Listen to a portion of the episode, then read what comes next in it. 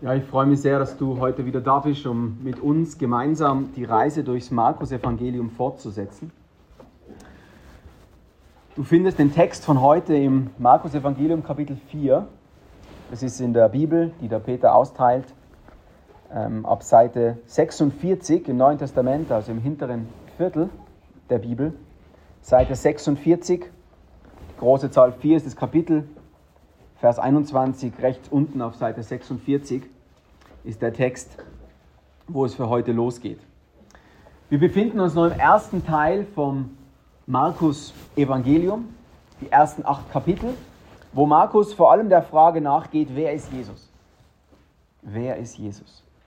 Und konkreter in den Kapiteln 4 und 5 finden wir vier Gleichnisse in Kapitel 4, wo es um die Kraft des Wortes Gottes geht. Ein Gleichnis haben wir letztes Mal uns angeschaut. Heute drei Gleichnisse. Und Kapitel 4 ab Vers 35, dort finden wir dann vier Wunder, bei denen es um die Kraft von Jesus geht. Vier Gleichnisse, wo es um die Kraft von Gottes Wort geht und vier Wunder, wo es um die Kraft von Jesus geht. Und Markus sagt uns damit unter anderem, wir werden das sehen, dass Jesu Kraft und sein Wort untrennbar miteinander verbunden sind. Im ersten Gleichnis ging es um den vierfachen Ackerboden, das längste und prominenteste. Und du erinnerst dich vielleicht auch daran, in der letzten Predigt, warum es Gleichnisse überhaupt gibt, was der Zweck von Gleichnissen ist. Und die sollen zu dem Zeitpunkt vom Dienst von Jesus, zu, zu dem Zeitpunkt, wo das geschrieben ist, sollen sie den Jüngern helfen, etwas zu verstehen. Und denen, die außen sind, die nicht zu Jesus gehören, noch nicht, noch unverständlich sein. Und das Gleiche siehst du auch heute in Vers 33 und 34 und die lesen wir gleich zu Beginn. Das ist Seite 47 in der linken Spalte, 33 und 34. Da steht, und durch viele solche Gleichnisse sagte er ihnen das Wort so, wie sie es hören konnten. Und ohne Gleichnisse redete er nicht zu ihnen. Aber wenn sie allein waren, legte er es seinen Jüngern aus. Das ist das Zweck der Gleichnisse. Verständlich für die Jünger, noch unverständlich für die außerhalb, ganz bewusst. Und bevor wir uns jetzt diese drei Gleichnisse für heute anschauen, möchte ich mit euch noch eine wichtige Frage klären. In Vers 26, auch Seite 47, und in Vers 30 ist wieder einmal die Rede von dem Reich Gottes.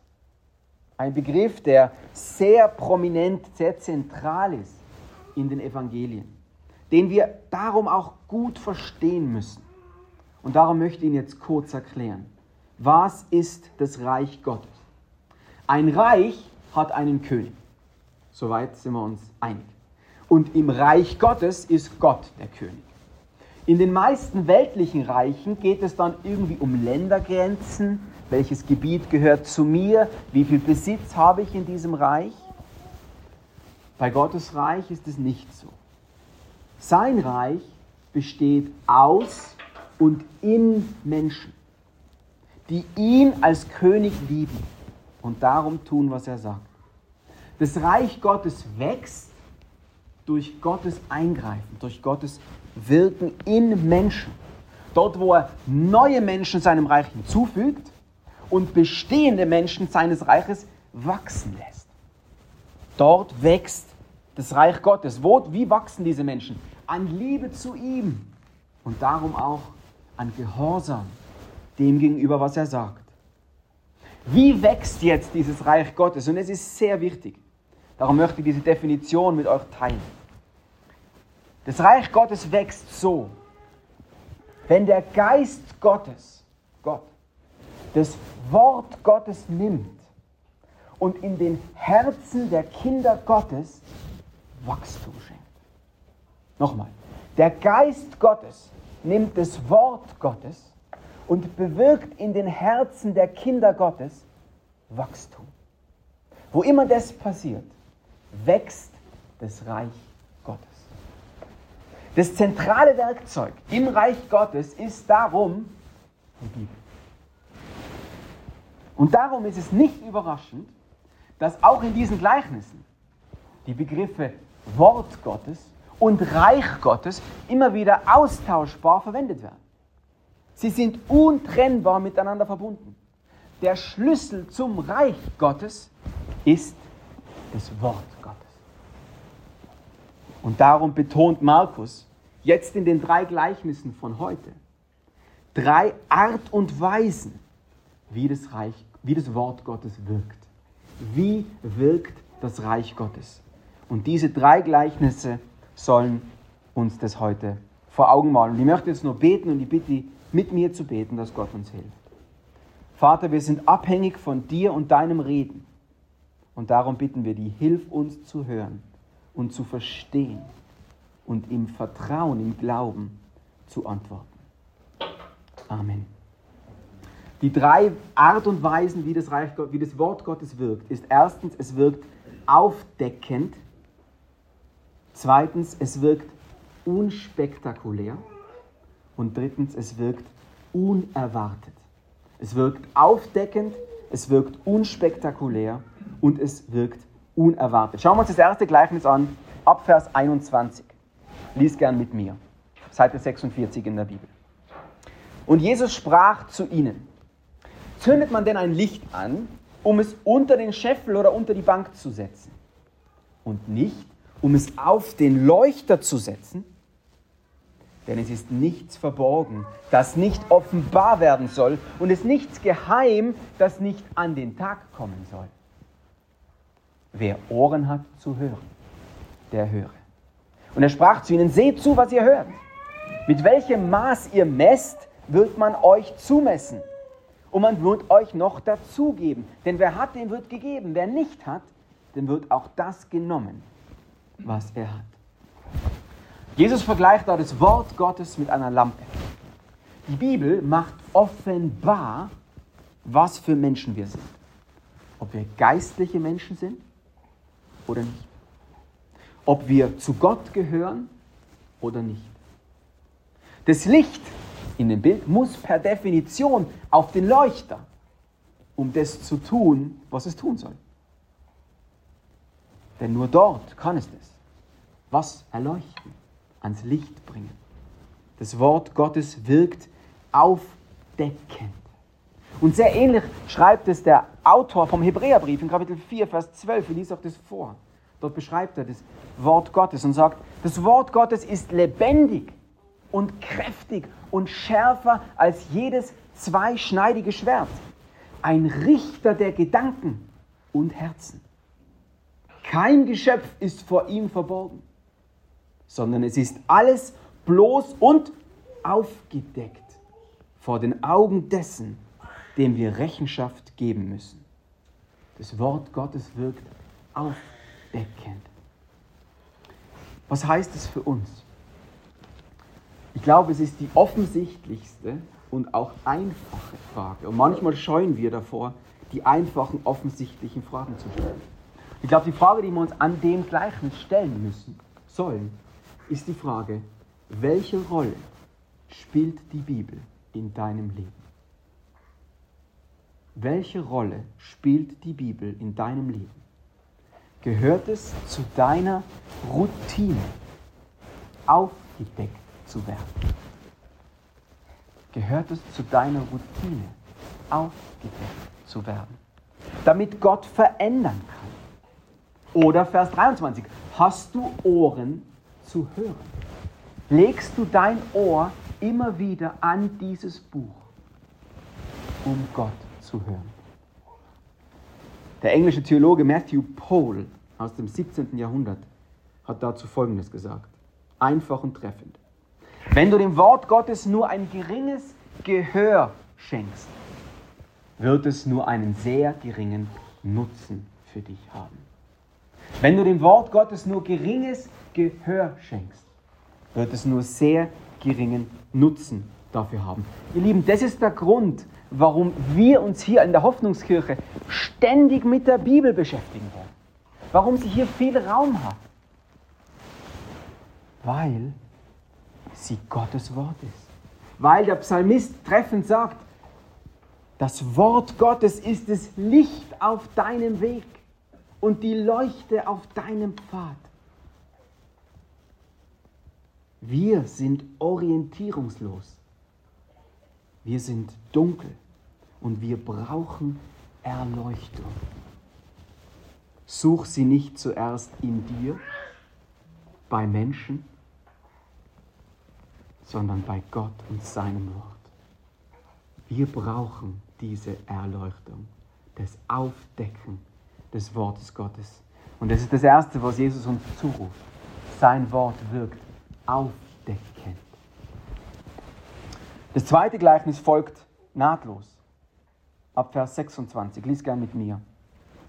Er sprach, mit dem Reich Gottes ist es so, wie wenn ein Mensch Samen aufs Land wirft und schläft und aufsteht, Nacht und Tag. Und der Same geht auf und wächst. Er weiß selbst nicht wie.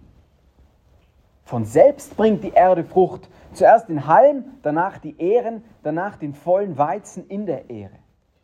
Wenn aber die Frucht reif ist, so schickt er bald die Sichel hin, denn die Ernte ist da. Typisch Jesus ergreift einmal mehr ein Bild aus dem Alltag eines Bauern, eines Landwirten auf. Der Bauer wirft den Samen aufs Feld, heute machen das viele Maschinen und so, das wissen wir schon, aber das Prinzip ist das gleiche. Er wirft Samen aus und geht dann anderen Dingen nach. Er steht nicht vor dem Feld und wartet, bis es wächst. Er geht anderen Dingen nach. Und in der Zwischenzeit, ohne sein Zutun, wächst, keimt der Same und er weiß nicht genau wie, Vers 27. Er kommt erst dann wieder, wenn die Ernte bereit ist, mit der Sichel um zu ernten. Der Bauer erwartet Wachstum, aber er weiß nicht genau, wie es passiert. Wachs, der Wachstum, das Wachstum passiert aus sich selbst heraus. Warum ist das so? Weil das Potenzial zu wachsen in dem Samen liegt. Im Samen ist alles vorhanden, um zu wachsen. Was will uns Jesus da sagen durch dieses Gleichnis? Unsere Hoffnung, im Glauben zu wachsen, liegt im Wort Gottes und in Gott, der der Autor von diesem Wort ist. Unsere Hoffnung, dass Menschen dem Reich Gottes hinzugefügt werden, liegt in dem treuen Weitergeben dieser Botschaft.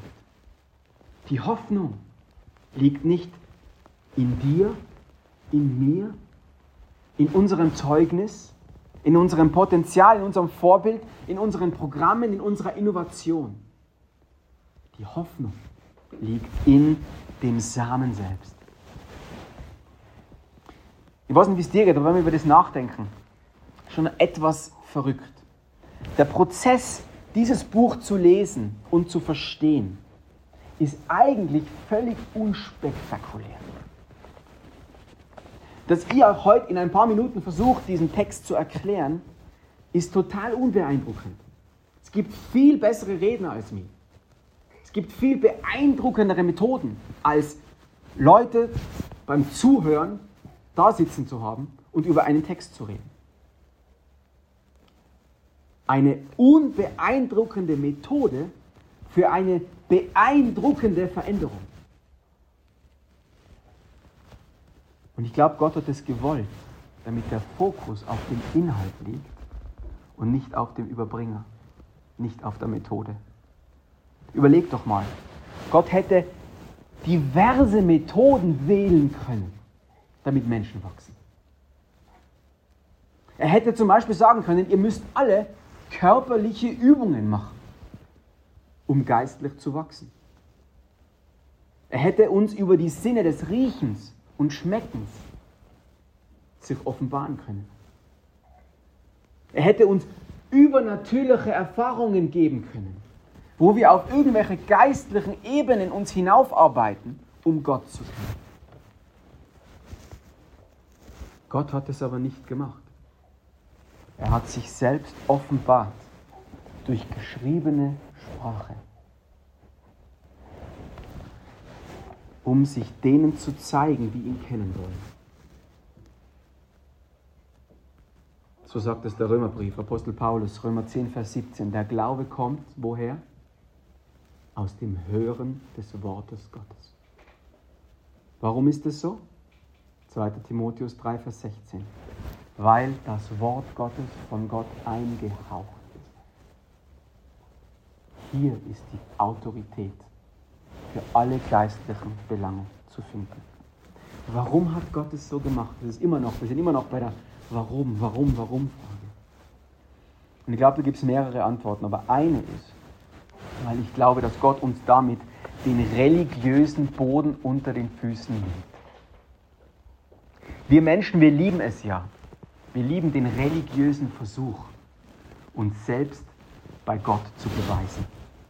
Wir leben den Versuch, stolz sein zu wollen und Gott unsere Trophäensammlung zu zeigen von guten Werken und guten Taten, um dann vor ihm zu stehen und zu sagen, nehme ich an, weil ich bin, wer ich bin.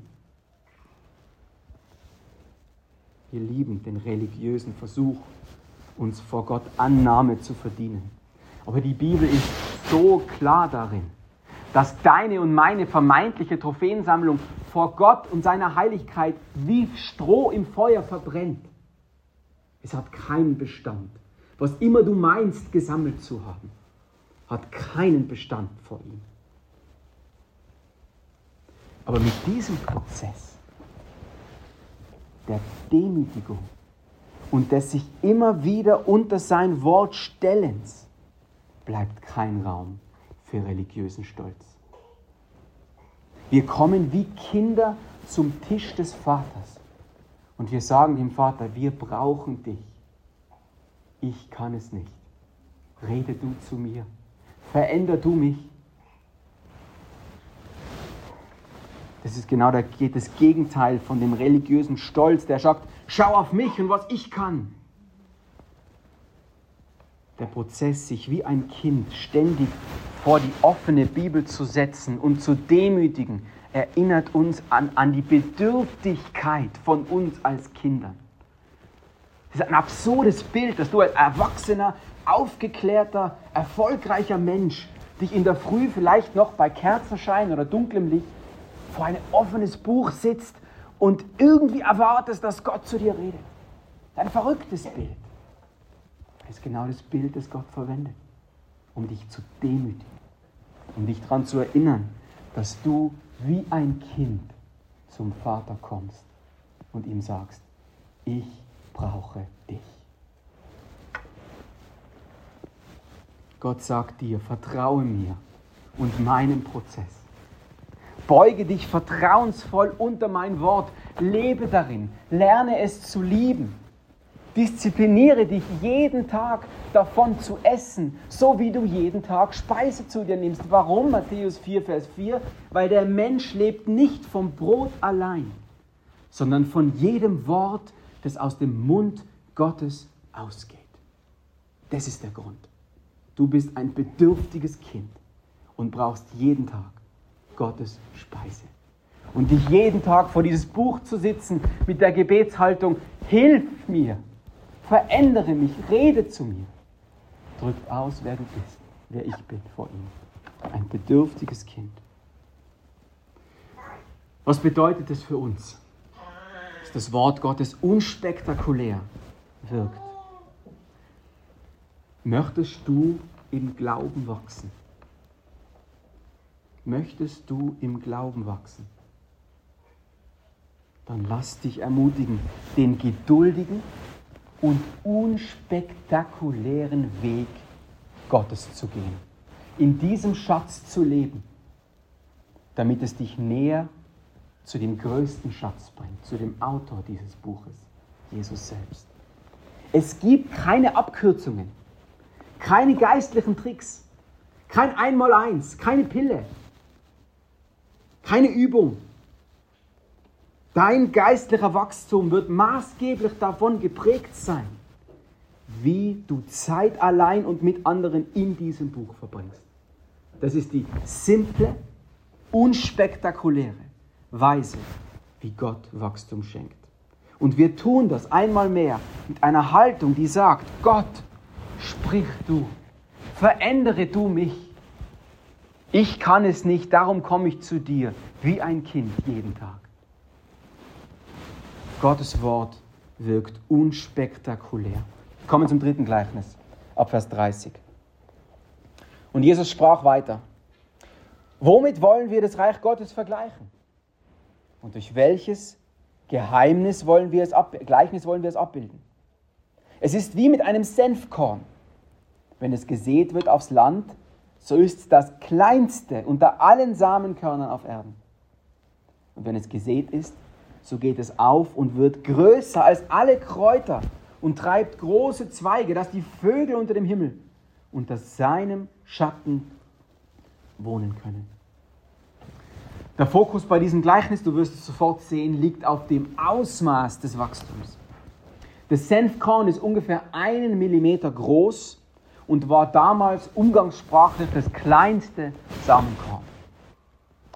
Dieses kleinste, dieser kleinste Same wird zu einem Gewächs, unter dem irgendwann Vögel Schatten finden.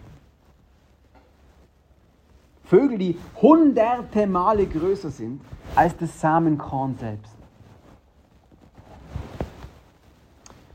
Dieses mächtige Bild der Natur verwendet Markus und wendet es auf die Bibel an. Anfangs unbeeindruckend klein, wächst es unerwartet groß. Und dieses Prinzip findest du durch die ganze Bibel hindurch. Es ist nicht nur ein Prinzip des Wortes Gottes, sondern ein Prinzip des Wirken Gottes. Es ist in gewisser Weise die Ökonomie, die Wachstumsstrategie Gottes. Durch die ganze Bibel hindurch. Er verwendet das Unbeeindruckende in den Augen der Welt, um beeindruckenden Wachstum zu schenken. Er formte den Menschen woraus? Aus dem Staub der Erde und hauchte ihm dann, ihm dann Leben ein. Er wählte, er erwählte das belächelte Volk Israel, um sich selbst der Welt zu zeigen. Er erwählte durch die ganze Bibel hindurch, bis heute, schwache Menschen, um sich selbst in seiner Größe zu zeigen. Stimmt, oder? Adam und Eva, die ersten Menschen, waren so schwach, dass sie sich von einem Tier zur Sünde verführen haben lassen. Noah, einer, der mit Alkohol gekämpft hat. Abraham, einer, der Gott ausgelacht hat, wo er ihm ein Versprechen gibt. Jakob, der seinen Bruder betrogen und belogen hat. Judah, der seinen Sohn Josef verkaufen ließ, weil er neidisch war. So viel zu den intakten Familien in der Bibel. Was ist der Punkt bei all dem? Der Punkt ist, Gott erwählte diese Menschen nicht, weil sie beeindruckend waren.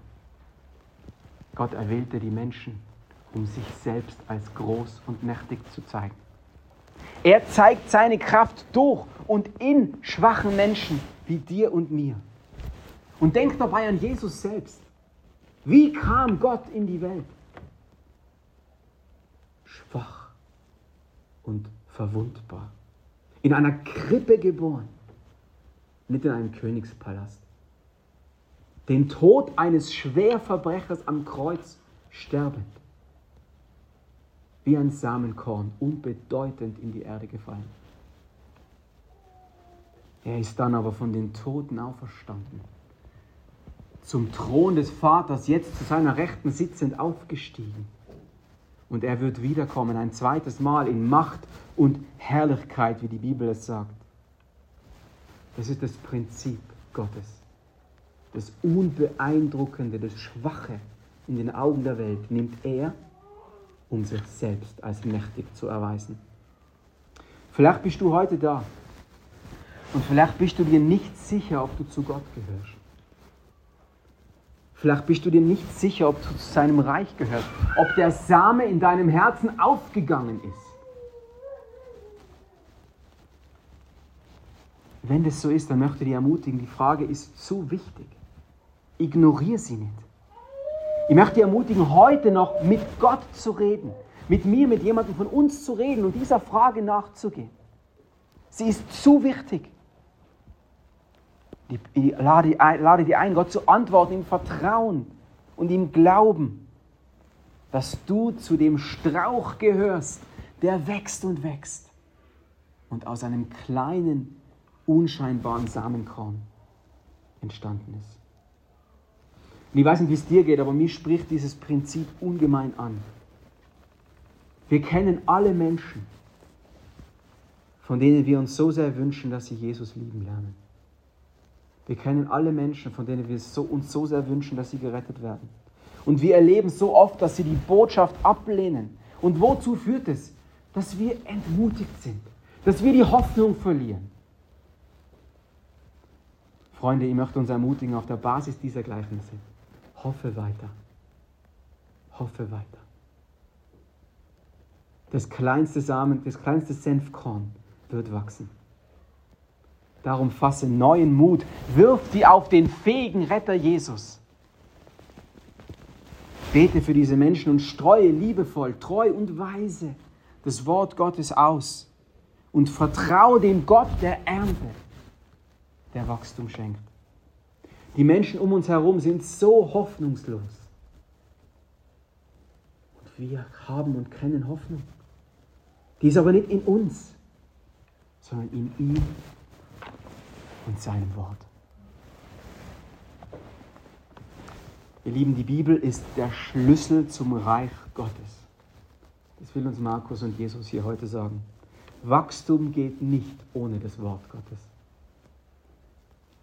Das Wort Gottes wirkt aufdeckend, es wirkt unspektakulär und es wirkt unerwartet. Und mein Gebet für uns als Hoffnungskirche ist, dass wir eine geistliche Familie sind, die Jesus immer mehr schätzen lernt durch die Bibel. Das ist mein Gebet für uns. Und weil Jesus selber der Schlüssel dafür ist, weil er uns dabei helfen muss, möchte ich jetzt zum Abschluss noch beten und ihn um Hilfe bitten. Bete mit mir.